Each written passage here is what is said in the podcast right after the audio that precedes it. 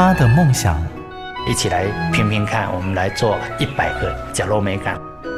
他的认真，我其实我最珍惜的是现在当下的每一分、每一刻、每一秒。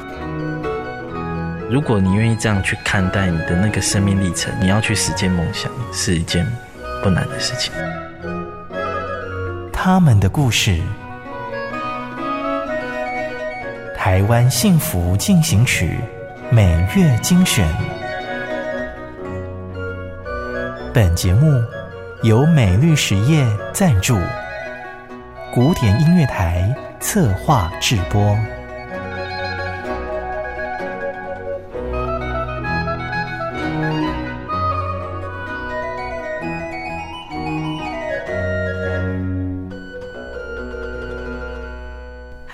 你现在心情好吗？又到了台湾幸福进行曲，我是廖婉君。这两个月，相信许多人都经历过一段意外时光。防疫前线的医护人员令人敬佩，防疫背后那些默默付出的人，也让你我感受到温暖。这段期间，大家都辛苦了。这一集节目要和您分享疫情期间他们的意外人生。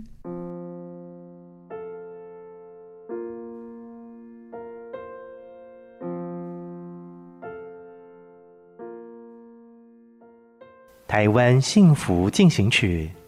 大家好，我是作家林立青，欢迎收听我的意外人生。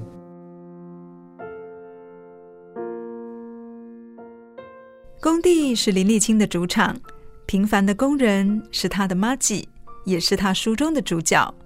因为同温层的成长经验，让他不只用笔来记录社会底层的挣扎，也在疫情期间为他们的民生问题细给遭总。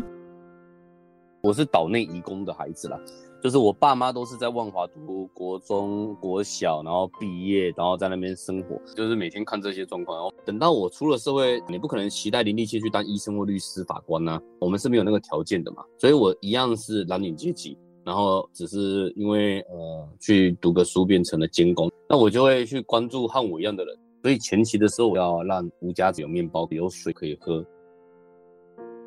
这一双手平常可以油漆、搬运、泥做，非常时期也可以立马坐在电脑前敲敲打打，把资源不断地敲进来。这段期间，我大概有几个身份。第一个就是我会定期的在脸书上发文，呃，因为现在的 NGO 组织他们没有没有时间，他们也没办法去写文章告诉大家，所以我就会大概写哪哪几个组织在干嘛。那这个通常是早上写，或者是晚上回家写。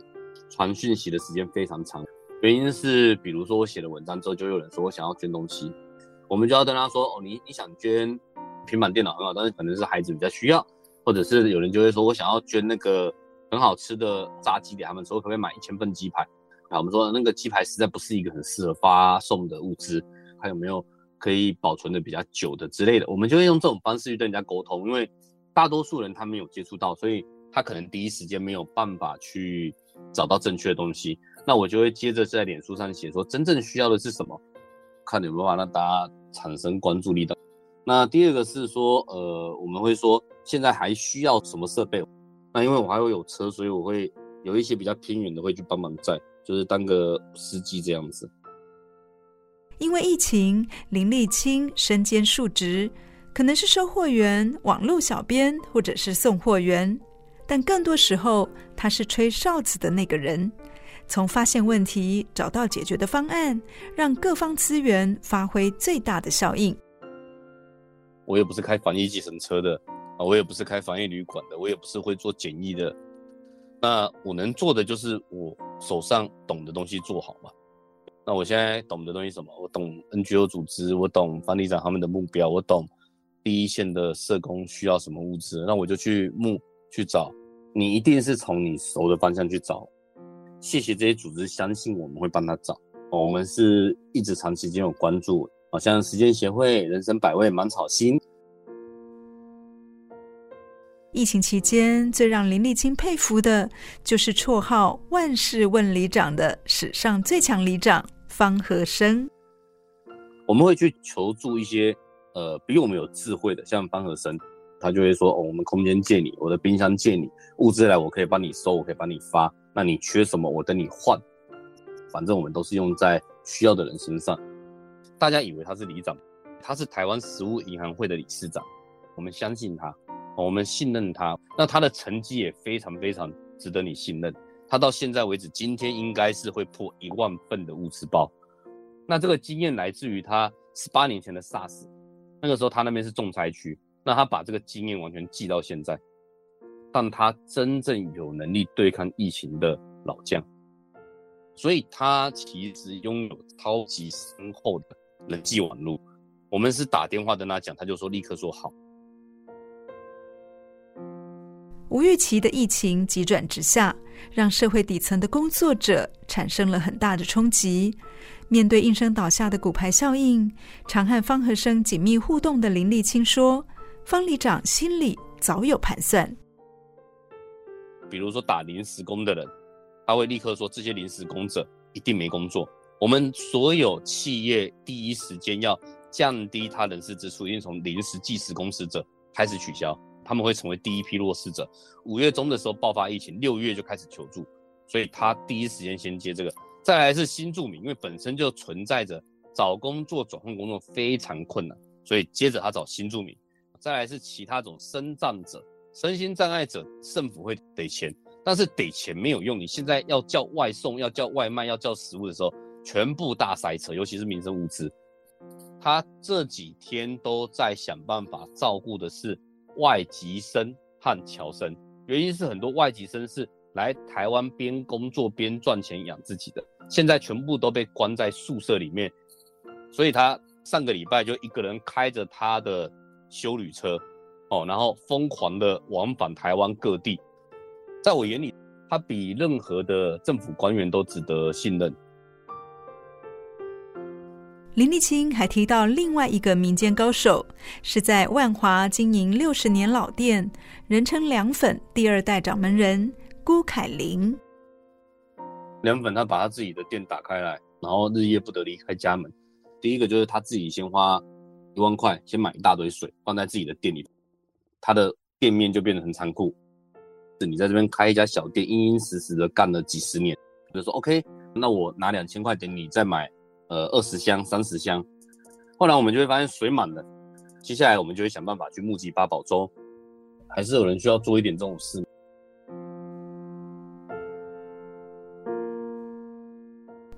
一场疫情让生活全乱了套。连工作环境酷热的劳工朋友，也只能小心翼翼的戴上口罩。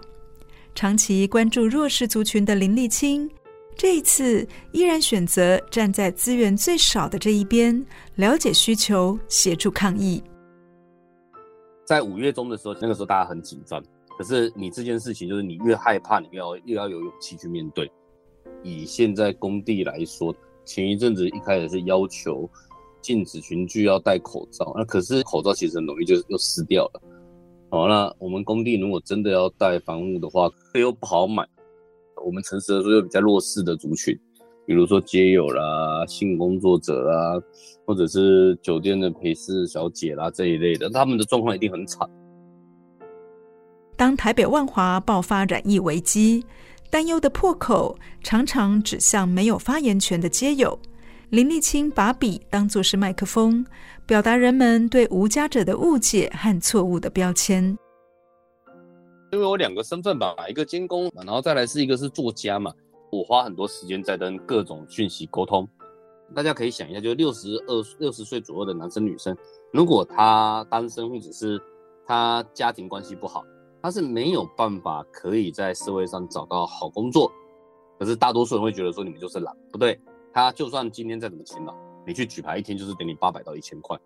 那我们能做的就是在疫情期间，让他们可以过得好一点。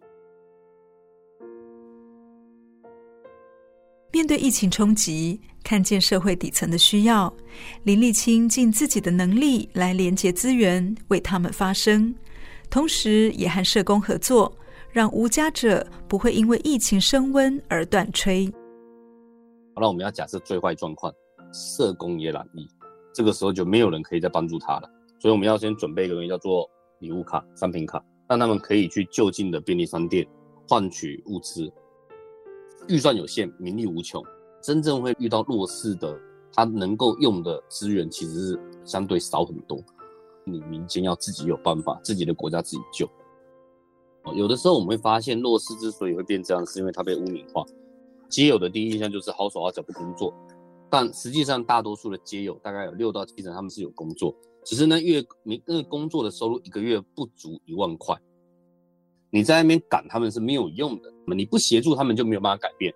你真正要让他们消失在街上，你就是要尽可能的帮助他们，给他们工作，给他们一些食物，给他们一些方法，那这种状况才能够改变社会。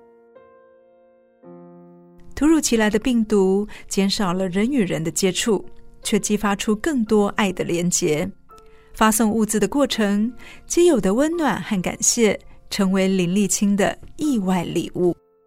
大概有七到九成的人拿到之后，就会呃慈悲心大发，一直感谢你，谢谢你哦。就连那个原本在吵架的基友，看到物资包就会说你好了，你多谢。那也有一些人是呃睡死的。然后会突然吓醒，然后看到物资就赶快打开来，像开礼物箱。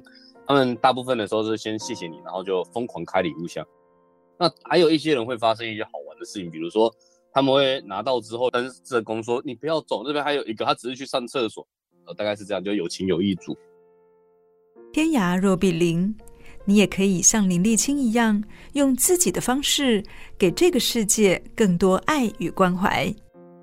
这是我的生命，我的经验，我的。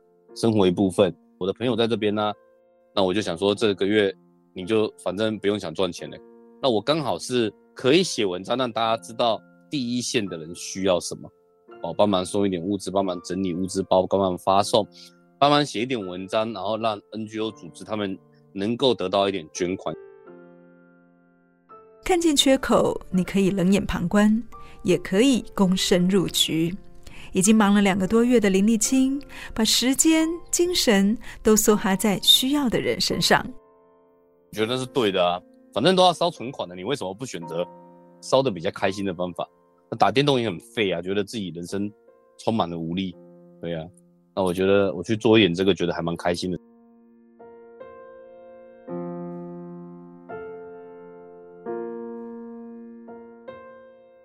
感谢这一役。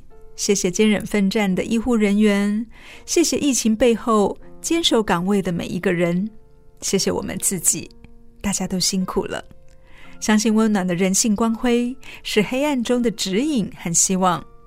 努力防疫，我们会一起挺过去。节目又到尾声，感谢你的收听，我是廖婉君，我们下次见，拜拜。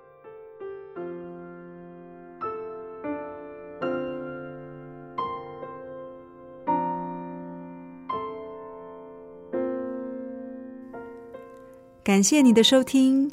如果你喜欢我们的节目，欢迎在 Apple Podcast 评分五颗星，并且留言。如果你是用 Spotify 等其他 App 的平台来收听，也请帮我们分享给你的朋友。我们下期再见，拜拜。真的很感谢默默为这块土地付出的每一个人，让我觉得幸福就在身边。我是美绿实业廖陆立，跟你做伙创造温暖的社会。美绿实业与您共谱台湾幸福进行曲。